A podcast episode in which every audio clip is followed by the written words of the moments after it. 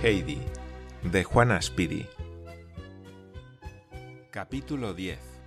La abuelita de Clara. A juzgar por los preparativos que ocuparon todo el día siguiente, era fácil de ver que la persona esperada debía jugar un papel muy importante en la casa, y a todos les convenía demostrarle el mayor respeto. Tinet se había puesto su toca más blanca y Sebastián distribuyó todos los escabeles de la casa de manera que la señora Sesemann encontrara siempre alguno dispuesto para sus pies, donde quiera se sentara. La señorita Rottenmeier recorría todas las habitaciones más tiesa y más severa que nunca, como si con ello quisiera dar a entender que, si bien iba a llegar una nueva autoridad, ella aún no estaba dispuesta a ceder la suya. Por fin llegó el momento en que el ruido de un coche anunció la llegada, y Tinet y Sebastián se precipitaron escaleras abajo. La señorita Rottenmeier siguióles con lentitud y dignidad, pero no se atrevió a dejar para más tarde presentarse ante aquella señora o no acudir a darle la bienvenida. Heidi había sido enviada a su habitación, con la orden de permanecer en ella hasta que la llamaran, porque era seguro que la señora Sesemann se dirigía, ante todo, a la habitación de Clara y querría verla a solas. Heidi se sentó, pues, en un rincón de su cuarto y trató de recordar cómo debía llamar a la abuela de Clara. Al cabo de poco rato, Tinet entreabrió la puerta y le gritó con la acostumbrada sequedad Vaya usted a la sala de estudio. Heidi obedeció inmediatamente. Al entrar, la abuela la acogió con bondadosa sonrisa y tendiéndole la mano, le dijo Aquí tenemos a nuestra pequeña. Ven, acércate, que te vea bien. Heidi se acercó y saludó con voz clara. Buenos días, señora respetable. Y es que Heidi no había podido preguntar a la señorita Rottenmeier acerca de lo que creía era un error. Siempre había oído decir que señora se pone delante del apellido y creyó que la señorita Rottenmeier se había equivocado al instruirle que debía llamar a la señora Sesemann respetable señora. Lo que seguramente había querido decir el ama de gobierno era señora respetable. Con este razonamiento, Heidi resolvió el problema. ¿Cómo? ¿Qué dices? exclamó riendo la señora Sesemann al oírse tan singularmente tratada. ¿Es que en tus montañas se habla así a las personas? No, allí nadie se llama así, respondió Heidi con la mayor seriedad. Y aquí tampoco, hija mía, continuó la señora Sesemann acariciándole la cara. No digas más. Para los niños soy abuelita y nada más. ¿Podrás llamarme así? Oh, sí, sí, exclamó Heidi. Antes siempre lo decía. Ah, ya entiendo. La abuelita mostróse muy regocijada. Luego examinó atentamente a Heidi, moviendo de cuando en cuando la cabeza. La pequeña, por su parte, la miraba francamente, había en los ojos de la anciana algo que infundía confianza y cariño. Heidi se sintió encariñada con la abuelita de Clara desde aquel mismo momento. No le quitaba la vista de encima. Tenía una hermosa cabellera blanca cubierta con una toca de puntillas que encuadraba su rostro, pero lo que más gustaba a Heidi eran las dos cintas que flotaban a ambos lados de la cabeza como si un céfiro constante soplara a su lado. ¿Y tú cómo te llamas, hija mía? preguntó al fin la anciana. Yo me llamo solamente Heidi, pero puesto que es preciso que me llame también Adelaida, prometo prestar gran atención cuando me llamen así.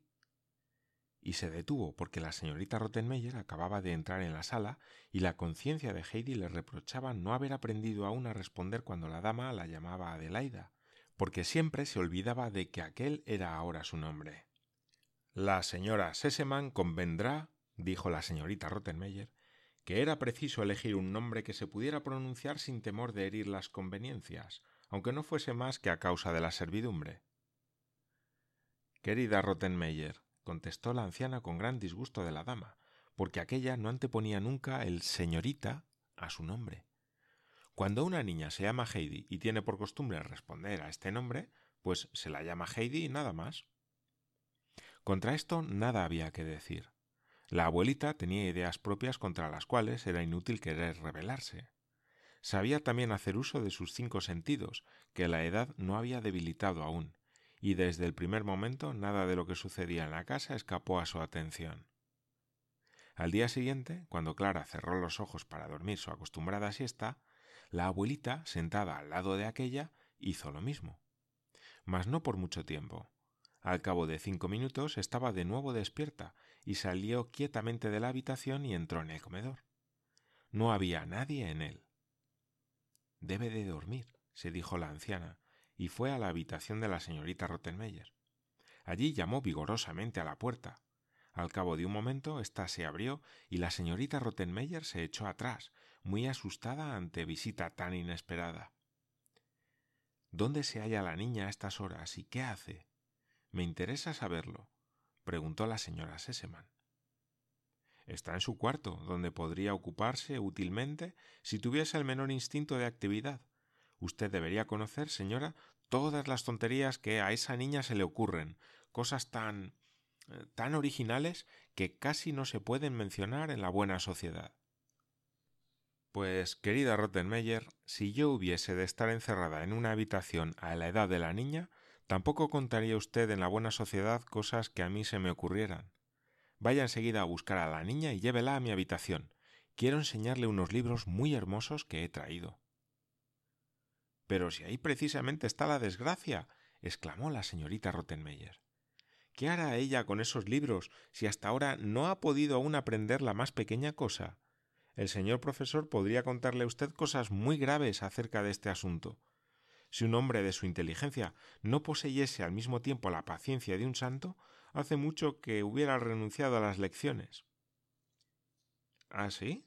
Pues me extraña mucho, porque la pequeña no tiene aspecto de que no se pueda hacerle comprender las cosas, y menos aún el ABC, observó la señora Seseman. Mientras tanto, haga el favor de ir a buscarla. Hoy no hará más que mirar las láminas de mis libros. La señorita Rottenmeier hubiese querido añadir algunas observaciones más, pero la señora Sesemann le había vuelto ya la espalda y se dirigía a su habitación. La abuela de Clara no salía de su asombro a causa de la noticia acerca de la torpeza mental de que Heidi daba muestras y había decidido examinar el asunto por sí misma, sin dirigirse al señor profesor, al que sin embargo estimaba mucho y saludaba siempre afectuosamente mas no sin sentir cierta aversión por su rara manera de expresarse, por lo que evitaba todo cuanto podía enfrascarse en una conversación con él. Poco tardó Heidi en comparecer ante la abuela, y al ver los grandes libros llenos de bellas estampas que la señora Sesemann le enseñó, sus ojos se animaron. De pronto dio un grito. La anciana señora acababa de dar la vuelta a una hoja y la mirada de Heidi quedó fija con expresión ardiente en una nueva estampa.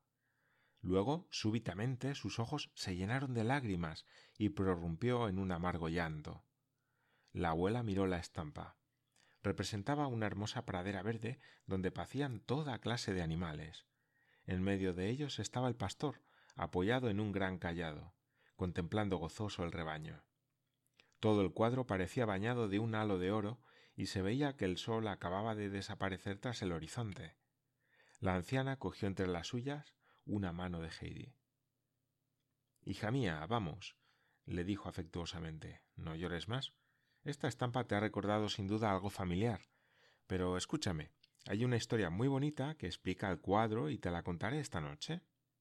En este libro hay además otros cuentos muy lindos que podemos leer juntas. Vamos, seca tus lágrimas, hija mía, porque aún hemos de hablar de otras cosas. Ponte ahí delante para que yo te vea bien. Así está bien y ahora quiero que vuelvas a estar contenta. Sin embargo, aún pasó largo rato hasta que Heidi cesara de sollozar. La abuela dejó que se fuera calmando paulatinamente, diciéndole de cuando en cuando Vamos, hija mía, ya ha pasado, ya estás tranquila. Y cuando al fin la niña se hubo calmado, le dijo Cuéntame ahora, hija mía, cómo van tus lecciones con el señor profesor. ¿Te aplicas mucho para aprender algo? Oh, no, respondió Heidi con un suspiro. Pero yo ya sabía que no se puede aprender. ¿Qué quieres decir, Heidi? ¿Qué es lo que no se puede aprender? No se puede aprender a leer, es demasiado difícil. Ah, caramba. ¿De dónde sacas tú eso? Me lo ha dicho Pedro, y él lo sabe muy bien. Siempre tiene que empezar de nuevo y no podrá jamás aprenderlo. Es demasiado difícil. Vaya un muchacho original ese Pedro. Pero fíjate, Heidi, no se debe creer siempre lo que Pedro u otros como él puedan decirte. Es preciso que tú misma lo compruebes. Estoy segura de que tú no has escuchado al señor profesor con la atención que es menester y que no has mirado bien las letras. No, no puede ser, repitió Heidi con expresión de absoluta resignación ante el orden inmutable de las cosas. Heidi, continuó la anciana, escucha bien lo que voy a decirte. Si aún no has aprendido a leer, es porque has creído lo que te dijo Pedro, pero yo te aseguro que puedes aprender a leer en muy poco tiempo, como la mayor parte de los niños que son como tú y no como ese Pedro. ¿Y sabes lo que sucederá cuando sepas leer? Tú has visto esta estampa tan hermosa con las vacas y el pastor, ¿verdad? Pues bien, cuando hayas aprendido a leer, yo te regalaré el libro y en él hallarás la historia de un pastor, lo que hace con sus vacas y sus cabras, y todas las cosas extraordinarias que le suceden, como si alguien te lo contara. Estoy segura de que te gustaría saber todo eso, ¿verdad? Heidi había escuchado con la mayor atención y con ojos brillantes. Luego lanzó un profundo suspiro y exclamó Oh, si yo pudiera leer eso. Puedes hacerlo, no lo dudes, y si no me equivoco tardarás poco tiempo. Ahora vayamos a ver lo que hace Clara. Le llevaremos estos libros tan hermosos. La abuela cogió a Heidi de la mano y la condujo a la sala de estudio.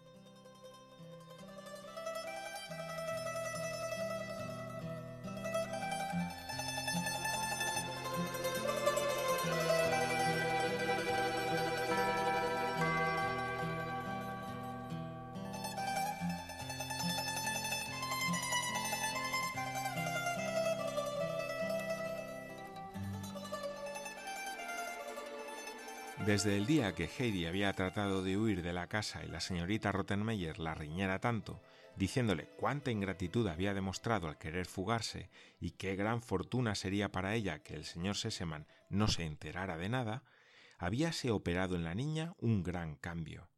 Llegó a comprender que no podía regresar a sus montañas cuando quisiera, como su tía le había dicho, sino que era preciso permanecer en Frankfurt durante mucho tiempo, tal vez para siempre.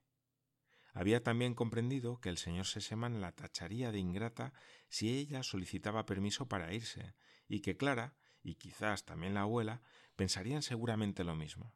En consecuencia, Heidi había determinado no decir a nadie cuánto le gustaría volver a su casa, porque no quería que la abuela, que tan buena era con ella, se enojase como lo hacía la señorita Rottenmeier pero la tristeza que oprimía su corazón hacíase cada vez más angustiosa.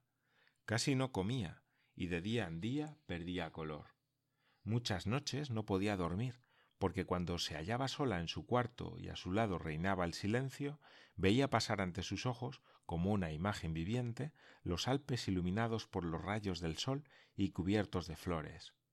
Si al fin lograba dormir, en sueños veía las altas rocas del Falgis y la nieve resplandeciente de Cesaplana. Y a la mañana siguiente, cuando se despertaba, gozosa y dispuesta a saltar fuera de la cabaña, descubría que se hallaba en su gran lecho de Frankfurt, lejos, muy lejos de los Alpes y de su casita.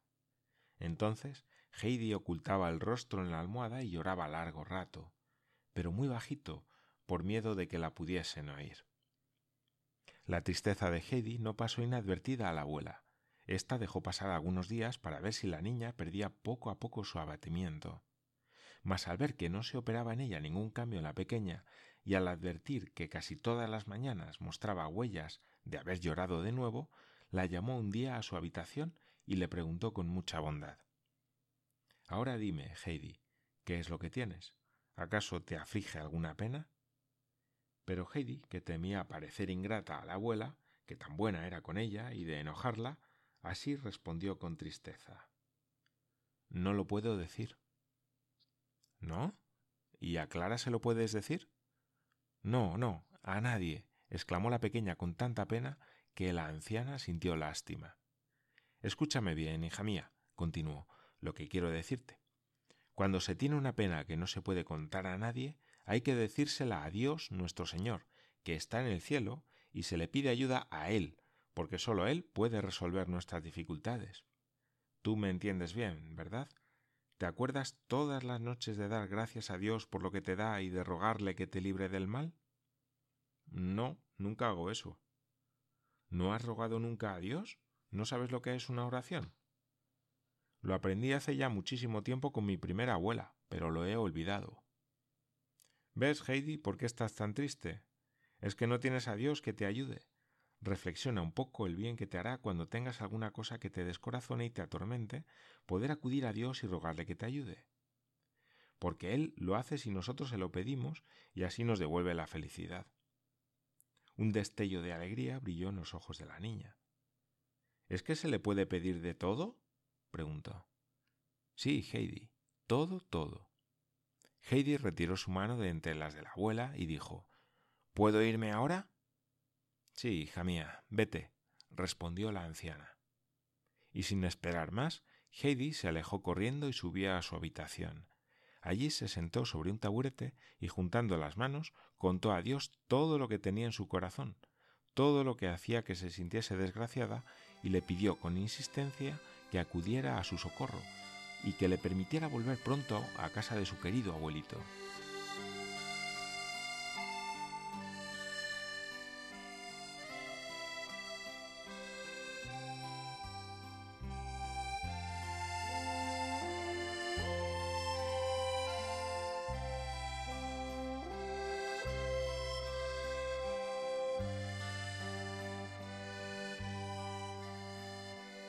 Transcurrió poco más o menos una semana cuando un día el señor profesor pidió permiso para entrar en la habitación de la señora Seseman, pues quería referirle un hecho muy singular. La señora Seseman le concedió la entrevista y le tendió amistosamente la mano. Querido profesor, sea usted bienvenido, le dijo, y siéntese aquí a mi lado. Dígame lo que le trae aquí. Supongo que no se tratará de nada malo. Ninguna queja, por ejemplo. Al contrario, señora, empezó el señor profesor. Ha sucedido algo que en modo alguno podía yo esperar, algo que sorprendería a cualquiera que estuviera al corriente de lo acontecido con anterioridad. Pero es preciso convenir que, según las reglas de la lógica, esto era completamente imposible, aunque, sin embargo, ha tenido realización, y del modo más maravilloso, cosa que precisamente está en contra de lo que era de esperar. ¿Es que por casualidad Heidi ha aprendido a leer, señor profesor? le interrumpió la señora Sesemann. El profesor la miró, mudo de estupefacción. Esto es realmente algo maravilloso, dijo al fin, no sólo porque después de todas mis detalladas explicaciones y el trabajo extraordinario que me he tomado, la niña no hubiera podido aprender el ABC, sino que ahora lo haya aprendido en tan poco tiempo, precisamente en el momento en que yo había decidido renunciar a las explicaciones razonadas que daba a la niña para presentarle las letras con toda sencillez. Ella ha aprendido a leer, por decirlo así, de la noche a la mañana, y esto con una corrección que raras veces se encuentra en los principiantes. Mas lo que también me parece muy notable, señora, es que usted haya previsto como probable un hecho cuya realización parecía tan imposible. Muchas cosas extraordinarias pasan en la vida, repuso la señora Seseman sonriendo satisfecha. Hay también con frecuencia felices coincidencias, el encuentro de dos hechos, como por ejemplo un nuevo afán en el discípulo y un nuevo método por parte del maestro. Ambas cosas tienen indudablemente algo bueno, señor profesor. Ahora ya podemos alegrarnos de los progresos de la niña y esperar que continúe y al decirlo acompañó al señor profesor hasta la puerta y luego se apresuró a acudir a la sala de estudio para convencerse por sí misma de la buena noticia. En efecto, Heidi estaba sentada al lado de Clara y le leía un cuento. La niña misma estaba sorprendida y parecía penetrar con interés creciente en aquel mundo nuevo que se abría ante ella ahora que las negras letras transformábanse poco a poco en objetos y en personajes y formaban historias palpitantes. La misma noche, al sentarse a la mesa, encontró Heidi el gran libro con las hermosas láminas. La niña elevó hacia la abuela una mirada interrogante, y la anciana le respondió con una sonrisa diciendo Sí, hija mía, ahora es tuyo. ¿Para siempre? ¿Aun cuando vuelva a los Alpes? preguntó Heidi sofocada por la alegría. Sí, naturalmente, para siempre. Mañana empezaremos a leerlo. Pero tú no volverás a los Alpes, tardarás todavía muchos años, exclamó Clara. Es preciso que te quedes a mi lado para que no esté yo tan sola el día que la abuelita se marche. Cuando Heidi llegó aquella noche a su cuarto, examinó todavía durante mucho tiempo, antes de acostarse, el hermoso libro que acababan de regalarle.